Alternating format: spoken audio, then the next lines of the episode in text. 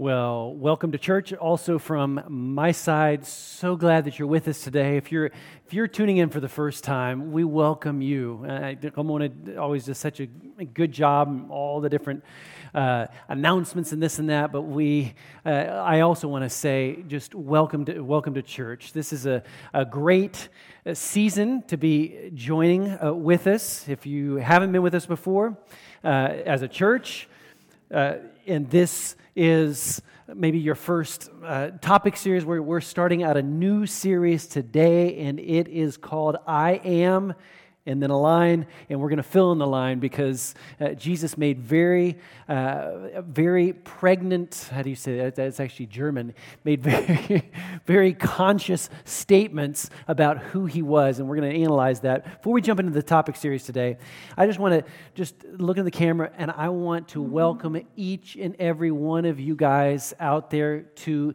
uh, very shortly, we're going to be having what we call in person uh, church services in person.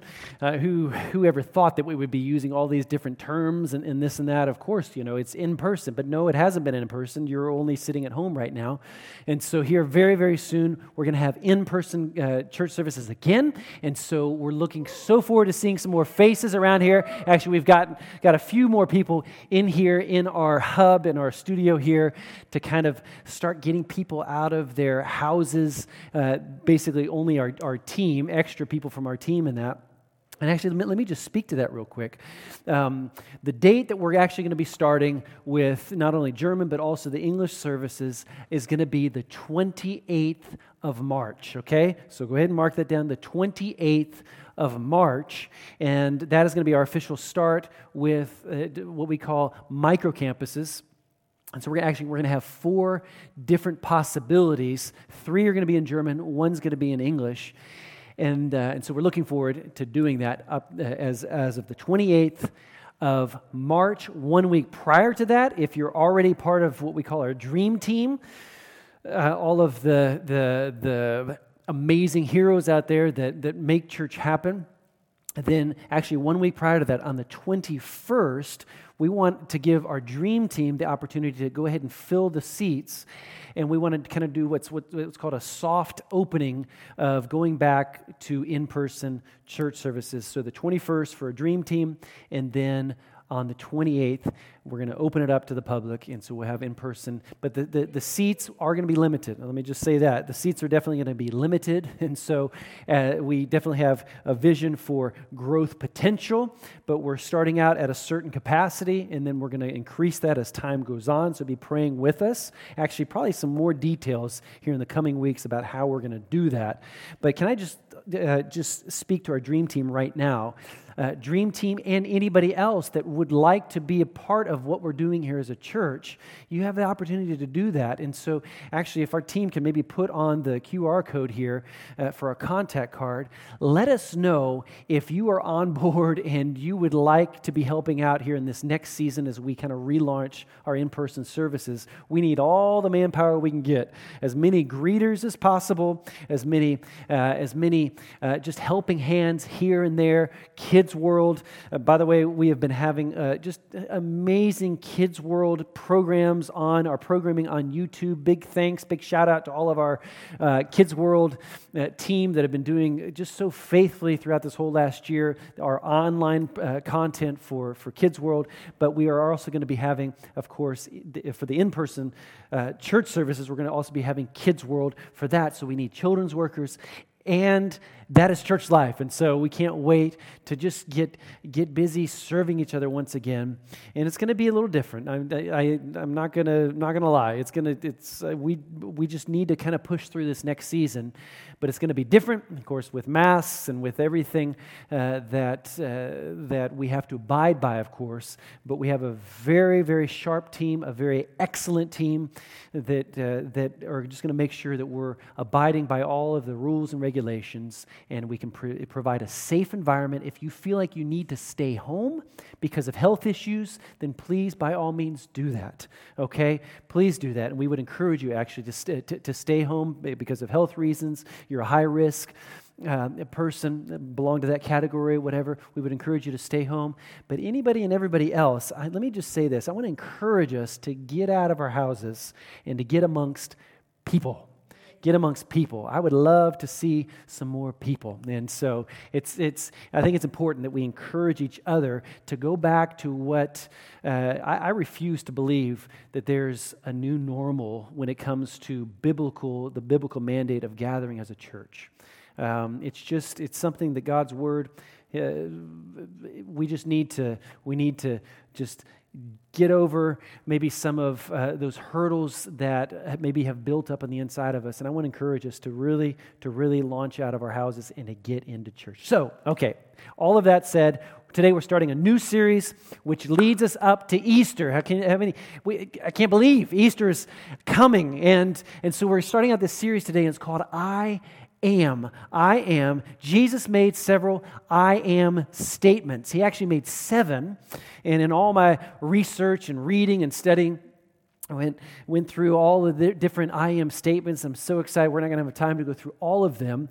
But basically, statements that, where he used a metaphor that pointed to a specific aspect of not only who he is, but what he can be for us. Jesus Christ himself. And it's an interesting study. I've already been enjoying just uh, going through all of these, uh, these, these statements that Jesus had made and researching it.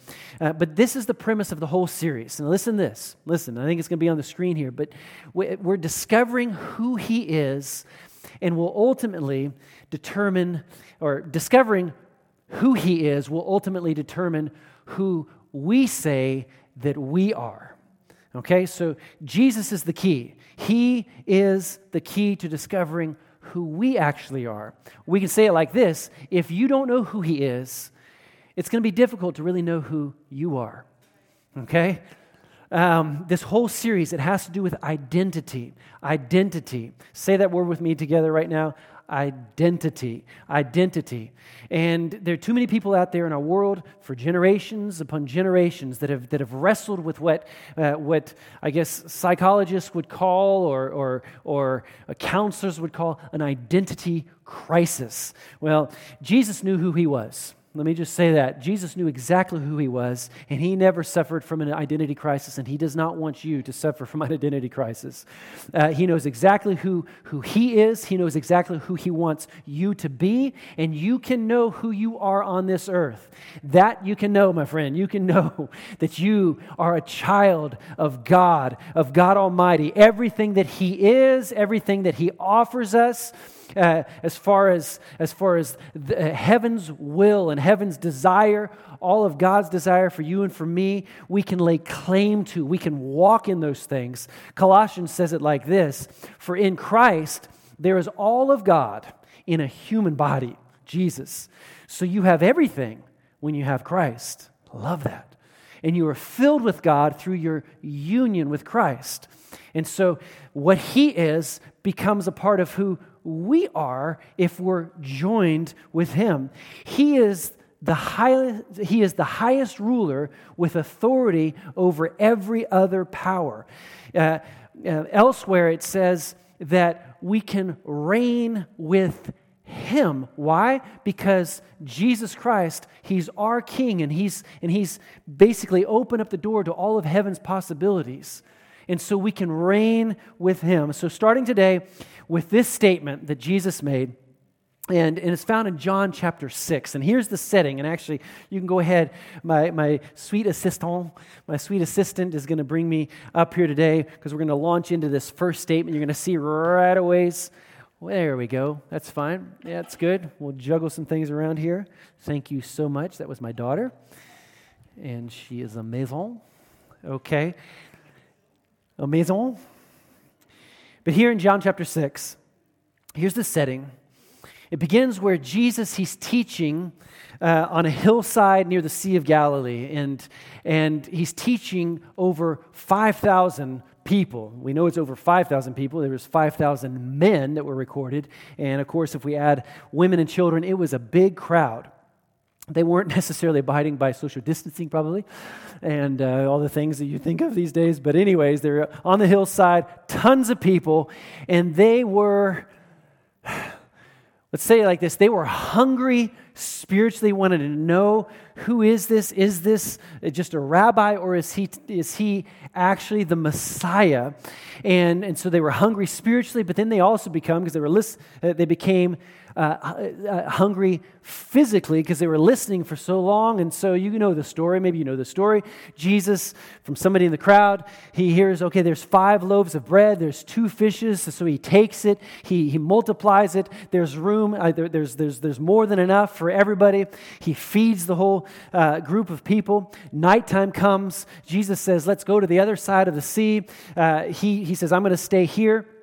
And yet, you guys go on over there. He sent his, his, his disciples across to the other side. They go across. It's nighttime. A big storm comes up. It's like, it's like what in Switzerland they call the Föhn. It's like this phenomenon. All of a sudden, the, the, the wind comes up on the sea and a huge storm. And the disciples are, are, are afraid. Jesus comes along. He just kind of walks on water and he, he says, Storm, be still. And then the, the disciples are uh, chilled. They, they, they arrive there at the other side of, of, uh, of the sea. The next morning, the same crowds that were there on the hillside the day before, somehow they find Jesus. And as I was preparing this, I was, I was thinking of Forrest Gump. And I was thinking of maybe you know that old, uh, that old movie. If you don't know it, it's a great movie. But Forrest Gump, at, at one point in this, in this movie, he starts running. And all of a sudden, there's a huge crowd. You know, one by one, people are following him. That's kind of with the picture that I got here of Jesus that he, he, everywhere he went, there was a crowd following him. And so here, chapter, chapter 6, it's again uh, on the other side of the, of the sea. The, the crowd is there. Here, verse 25. They found him on the other side of the lake and asked, Rabbi, when did you get here? Jesus replied, I tell you the truth, you want to be with me because I fed you, not because you understood the miraculous signs. But don't be so concerned about perishable things like food. Spend your energy seeking the eternal life that the Son of Man can give you.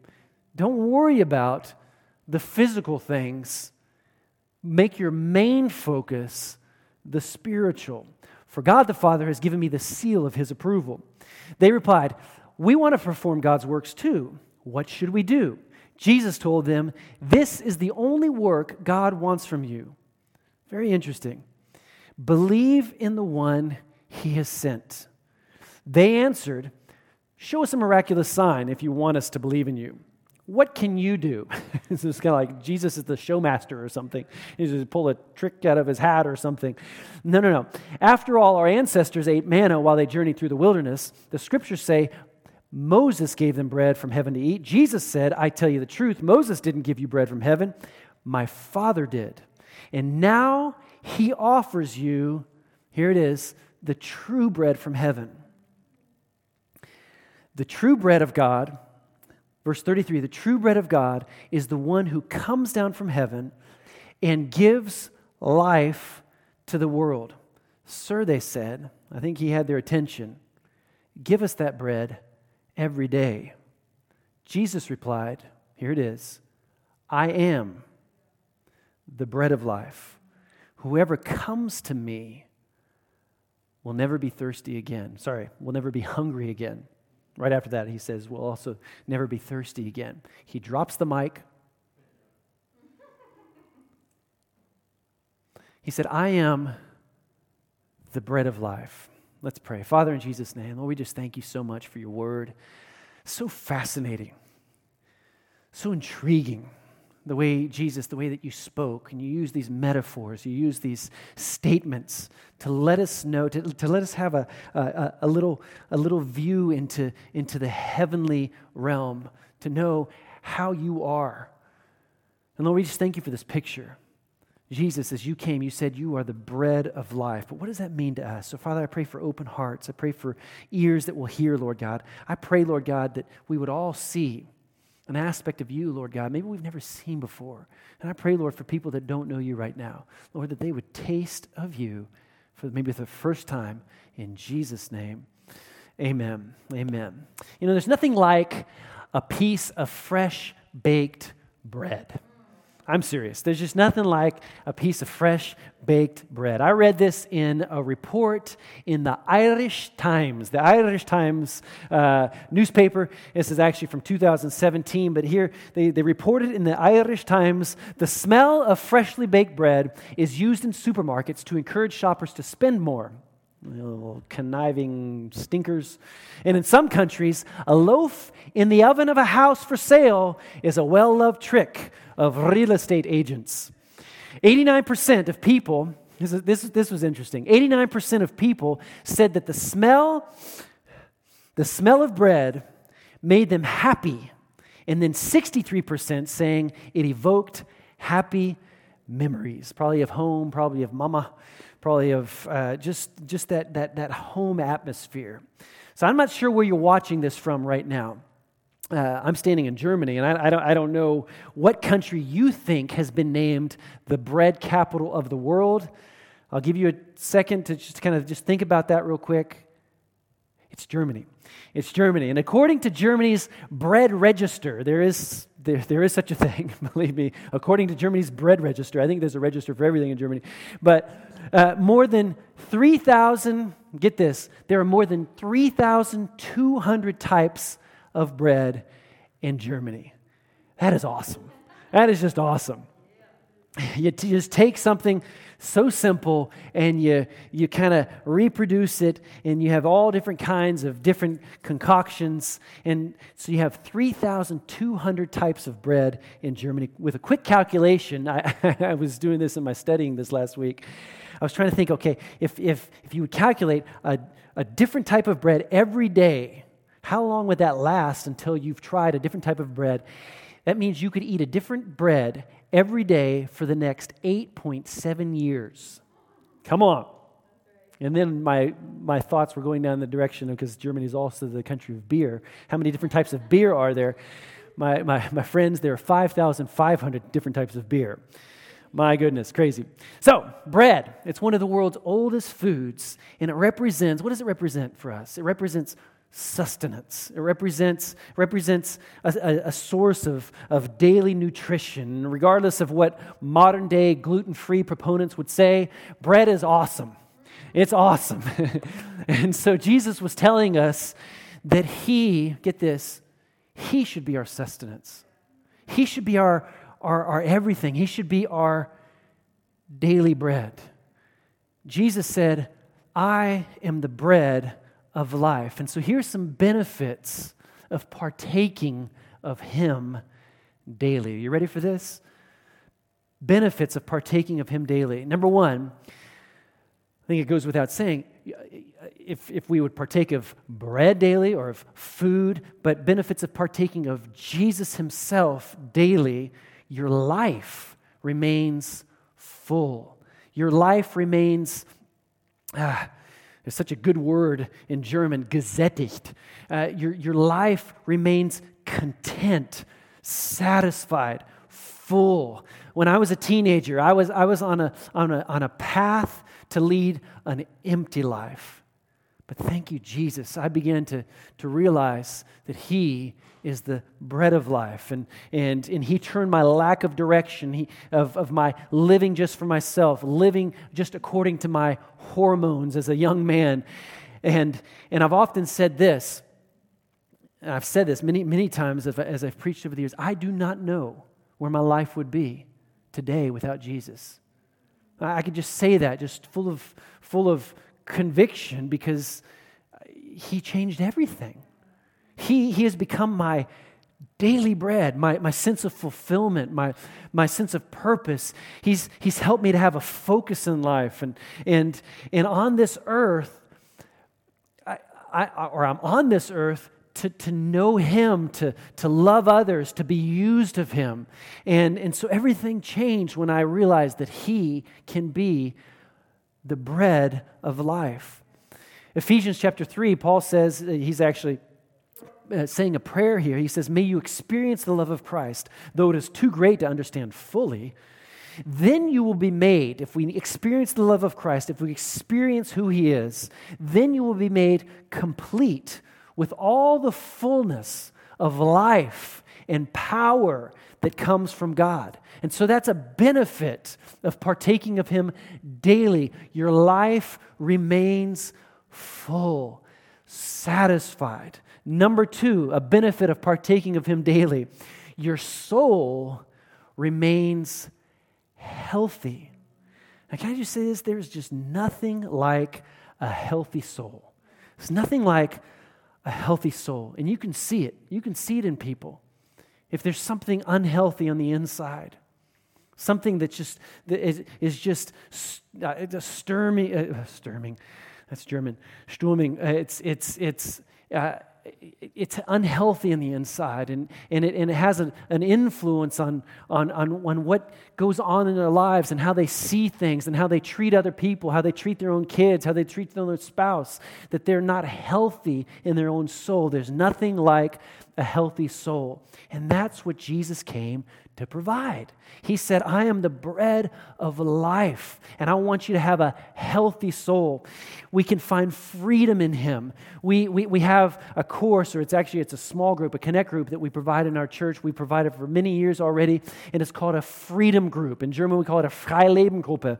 And, and I would encourage, because I know that there's several people out there that, that you could lead such a group in English. Can I just encourage you to just, just ask yourself this question okay, what kind of group can I lead? We have a curriculum. All you have to do is prepare your heart and your, and your mind and, and have maybe a, a, a person at your side, and you can provide a great curriculum, a great teaching for the, for the next trimester of our small groups.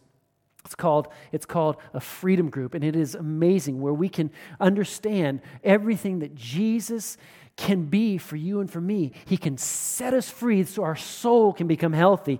My soul was set free. Again, back to my life as a result of feeding on the bread of life. Despite all of my insecurities, things out of my childhood, I was introduced to Jesus as my Savior. And I began to take of what I like to call the wonder bread himself.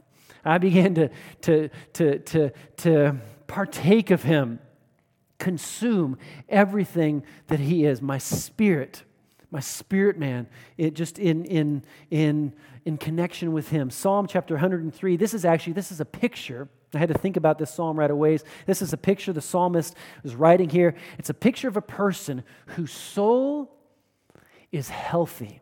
Let's read this together. He says oh my soul bless god from head to toe. I'm going to bless his holy name. I want you to sense just this, just this satisfied soul, this healthy soul. Oh, my soul, bless God. Don't forget a single blessing.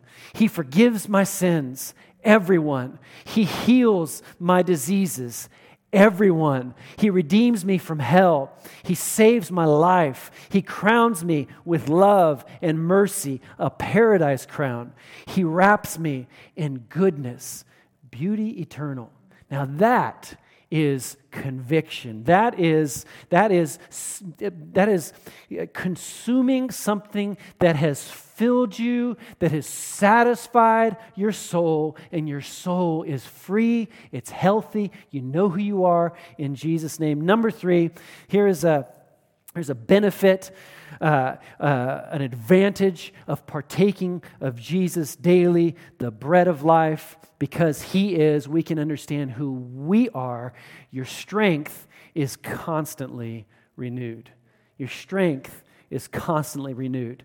And I firmly believe that true health and strength is determined by what your soul and your spirit are feeding on. So, what are you feeding on? I even believe, I'm just going to put this in here. I even believe that what you feed your spirit on, in other words, what you're putting onto the inside of your heart, into your soul, into your spirit, what you're consuming spiritually is also going to affect what you consume, get this, physically. What do I mean with that? If your life is full of Jesus, His purpose on the inside of you, you know you're a child of the King. I tell you, you're going to put less junk food on the inside of you. I'm serious. Because you know that you're, you're on earth for such a time as this, your life is full of purpose, yet you, you, can't, you can't short circuit your life with something that's, that's lacking in nourishment for your body. I'm not saying you can't have an ice cream, you can't, you can't have a, I love a good old German Nusszopf. I'm not saying you can't have any of that. I'm saying it's, it's the way that you treat the temple of the Holy Spirit. You're on, on earth for such a time as this. Can I just remind us again that we as believers, that we, we need to recognize that we are on earth for such a time as this. 2021 God knew that you were going to be on this earth in Jesus' name. I also feel that the, the, the more you, uh, you, you consume the right things spiritually, you consume, you partake of Jesus Himself, His Spirit being poured on the inside of you, the less that you, you'll overdrink. The less that you'll, you'll overdo those things that where God's word tells us, mm, mm, mm, nothing wrong with a glass of wine or a beer or this and that, but I just, I'm fully convinced the healthier your soul, the fuller your and, and more satisfied your life is, the more uh, you're going to have a strong spirit, the, the stronger your faith is going to be, your determination, especially when times get, get, get tough. Those who have fed on Him are strong. Just to finish up this point, Isaiah chapter 40, here it is. He gives power to the weak and strength to the powerless. Who? Jesus himself. He says, I am the bread of life. Verse 31 But those who trust in the Lord, they're going to find new strength. They will soar high on wings like eagles, even in the midst of a pandemic. They will run, they will not grow weary. They will walk, and they will not faint. Can I just say, there is no substitute for the bread of life? There's no substitute for him. Now, life to the full has a lot to do with our level of hunger. So let me just say it like this being hungry is a prerequisite for being full. So you have to first be hungry before you fill yourself up. Let me explain. I want us to close out this message today uh, by giving us two basic, what I'm calling hunger principles. Not hunger games, but this is the hunger principles. So here's hunger principle number one Again, being hungry, it's a prerequisite for being full. Hunger principle number one you'll never get full of all that He is until you hunger after all that He is. So you're never going to get full of all of Him until you hunger after all of Him. Okay, here's an action step. I'm going to connect an action step to both of these two hunger principles. Action step to this principle, we have to pursue him. We must pursue Jesus. We must pursue, we have to, we have to go after him. I had to go after my wife. I had to go after her before my life could, could be filled with the happiness and the, and the love that we find in our relationship. And, and so it, you can't just wait for Jesus to show up in your, in your, in your bedroom. Uh, and with a heavenly glow, and all of a sudden he's going to give you a revelation of all that he is. You have to go after him. You have to go after him. My wife made me go after her for almost a year and a half. Come on, and it was worth it. Is Jesus the bread of life himself? Is he worth it? Let me ask you that question Is he worth it? The psalmist said here in Psalms chapter 63, he knew it was worth it. He said, You satisfy me more than the richest food. I will praise you with songs of joy. I love verse 6 here. He says, he says, I lay awake thinking of you. I do this often. I wake up in the middle of the night and I'm like, who am I that, that you would call me your child? Who am I that I get to know God Almighty? Meditating on you throughout the night. So we said that being hungry, it's a prerequisite pre- prerequisite, it's a hard word, for being full and satisfied. But, get this, what we hunger for will determine what we fill ourselves with. Okay? Deuteronomy chapter 6, God tells the people of Israel, He says, You must love the Lord your God with all your heart, with all your soul, and with all your strength. You must commit yourselves wholeheartedly to these commands that I'm giving you today. And so we have to go after him. We have to pursue Him. That's our, that's our action step. Pursuing God, living for Him, it's not a half baked thing. You can't expect the fullness and the satisfaction that some people experience in their relationship with God unless you pursue Him. You have to, you have to you have to press into Him, know Him, love Him, live for Him. God wants us to hunger after Him. I love the picture in the Old Testament. Maybe you remember the people of Israel uh, uh, for, for over, well, for 40 years, they, they were wandering about in the desert. And, and God, what does God do for them? He does a miracle. He, he, he sends down like rain bread from heaven. We read it here in, in John chapter 6. They were, they were reminiscing about this miracle that, that, that happened. But this manna in the desert, if you know the story, that the people of Israel, uh, uh, according to a command from God, said, God said, don't go out and get as much as you can and store it up for the next two or three weeks for you and your family. No, no, no, because it's going to rot. It's not going to be good for you tomorrow and the next day and the next day. Well, similar picture Jesus tells us many times in the New Testament, he says, he says, he even prayed, he said, he said, Father, the Lord's Prayer, give us this day our daily bread. And so there's this picture, and there's a lot more to it than just physical, uh, physical food for our, for, for our physical body. This is spiritual. It's a spiritual principle here that we need to, to pursue God daily. And so that manna from heaven, that's why I love this picture. There's so many types and shadows in the Old Testament that point to our life today in the New Testament. And, and that is that, that the bread from yesterday is not going to sustain you for the next six weeks. A, message, and I, I'm preaching today, but as good as this message is today, it's not going to sustain you just one message for the next six months. No, you need to continue.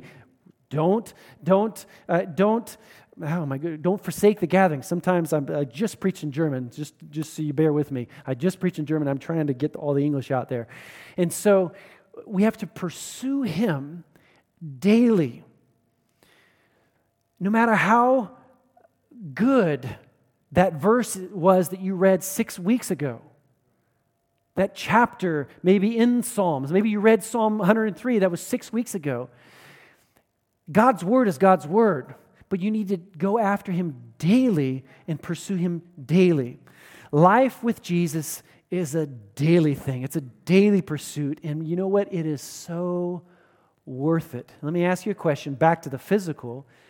Do you eat once every six weeks? No. We eat three times a day, typically. If you go to Japan, they eat like five or seven times a day. Smaller meals, smaller meals.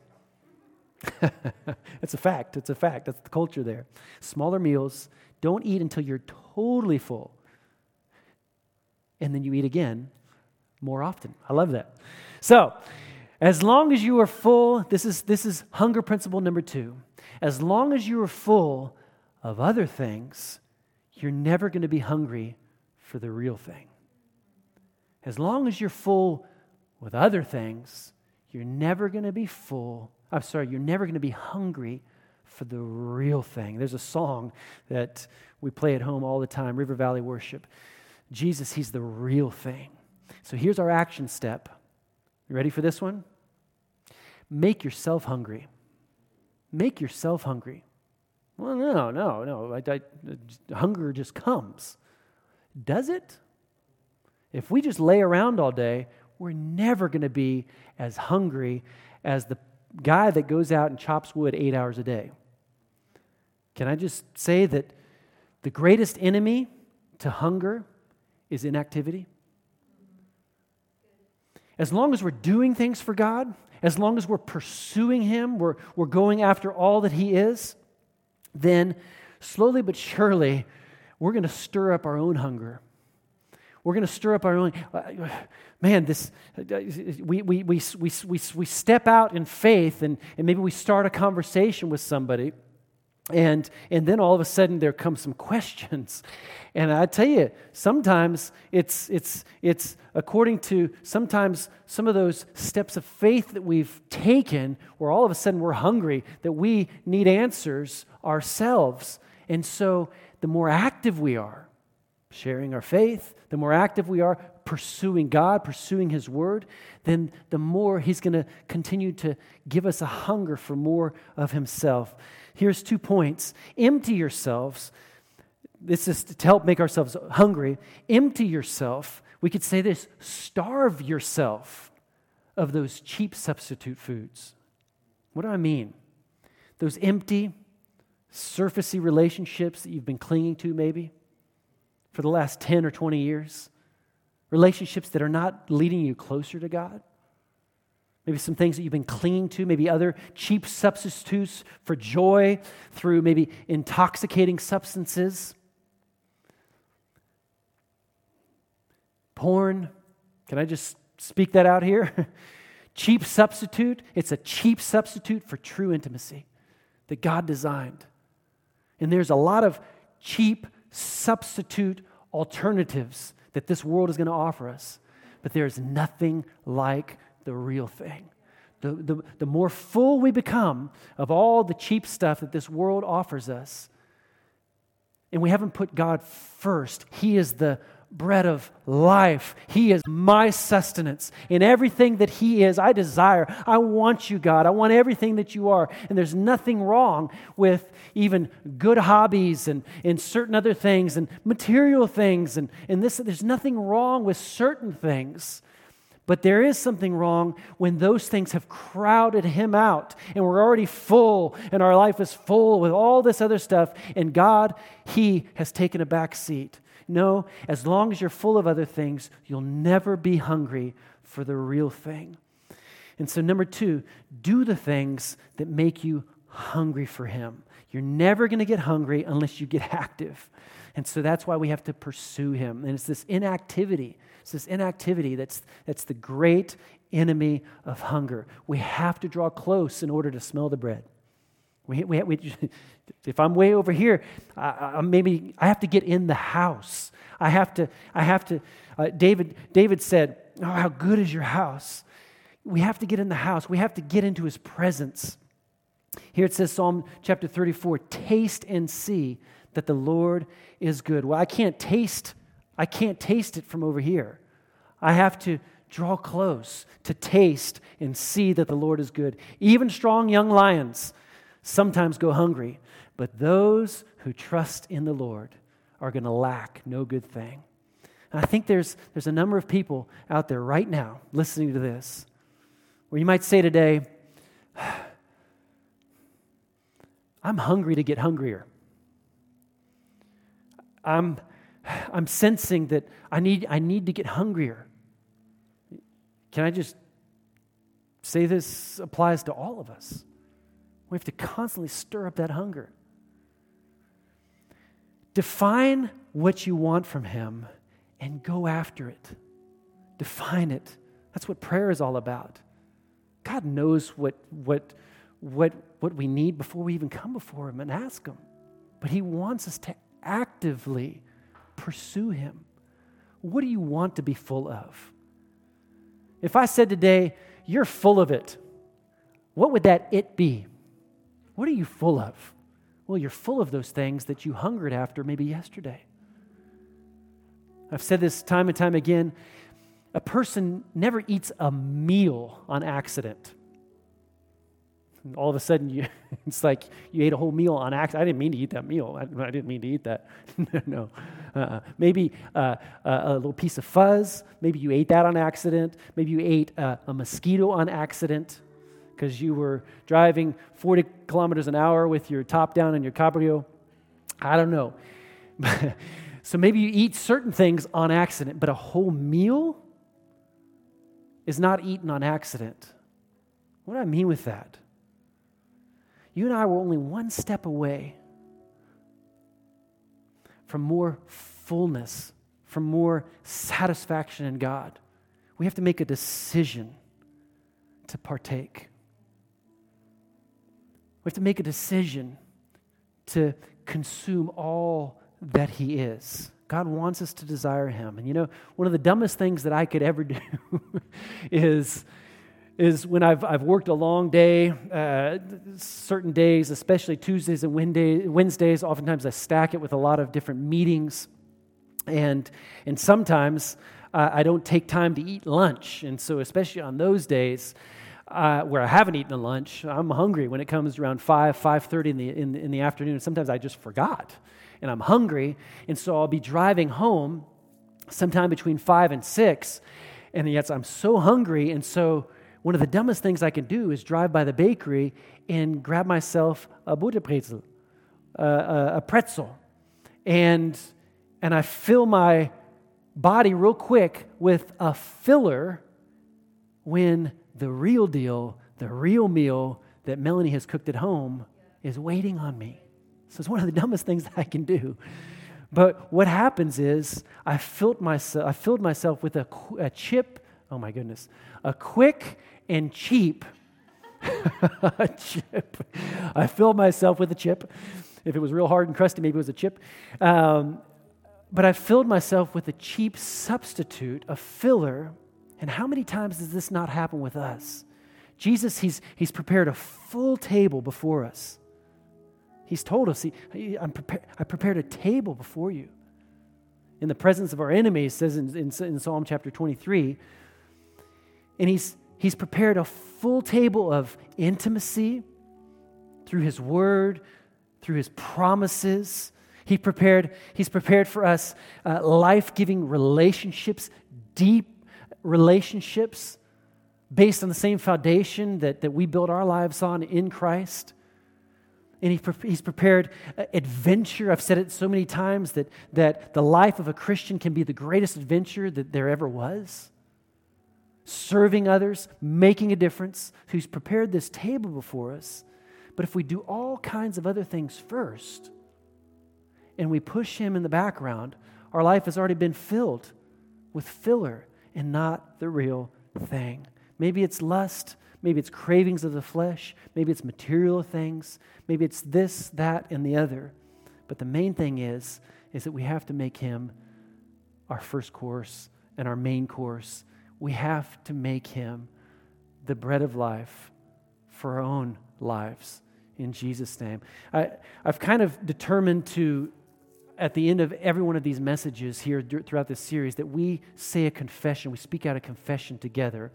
And so today, according to this message today, I would like you, where you're at at home, here in, in, in our studio, you can, you can help, help me here. But we're going to speak out this confession. The words will be on the screen. Let's say this together. Say this together. Let this be your confession. Because He is the bread of life, I am healthy. I am healthy. My soul is nourished. My soul is nourished, and I am strengthened by all that He is. And I am strengthened by all that He is. I commit to pursuing Him. I commit to pursuing Him. And I refuse to allow any cheap substitutes. And I refuse to allow any cheap substitutes to dull my appetite for more of Jesus. To dull my appetite for more of Jesus. My bread of life. My bread of life. I wanted I wanted to make that personal. I want you to make that personal there. Is He your bread of life? And so, as I close this out today, I want to pray for us all. I want to pray for a greater hunger than ever before. I want to pray for a greater thirst. I want to pray for just a seeking after, a pursuing Him. And I pray for a greater revelation more than ever before of who He is. Let's pray here. Father, in Jesus' name, I just pray and speak out Lord God, a great hunger for all of us in Jesus' name. I pray, Lord God, Lord, that, that you're stirring things up on the inside of people, Lord God, where they're desiring more of you. I pray, Lord God, that, that, that we would be bold enough and we'd be courageous enough and we, and we would be determined enough, Lord God, to starve those things of the flesh that are filler, that are cheap substitutes, Lord God, that we would pursue you. We'd go after the real thing in Jesus' name. I thank you, Lord God, for a greater hunger than ever before, Lord God, that we would be diligent to do the right things, Lord God. We, be, we would be active. We would be actively pursuing you in all that you are, Lord God. We would fill ourselves with all that you are. And I thank you that you would be, for each and every one of us, the bread of life. In Jesus' name. And I want to close out by looking at this camera and just offering uh, an opportunity to receive Him as your bread of life, as your personal Lord and Savior. He wants to be that for you.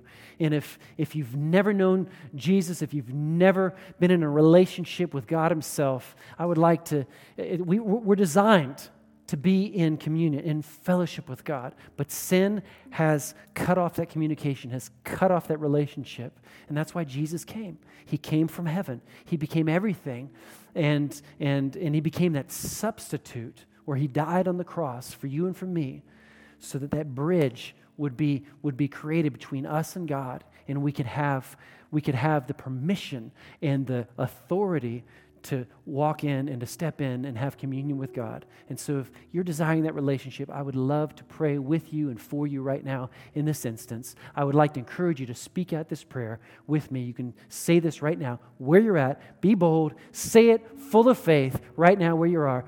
Dear God, Dear God, I come before you right now and I recognize that I'm a sinner. I need you in my life. I confess my sins. I turn from my sin and I, and I receive all that you are. I thank you, Lord, that you forgive me of my sins.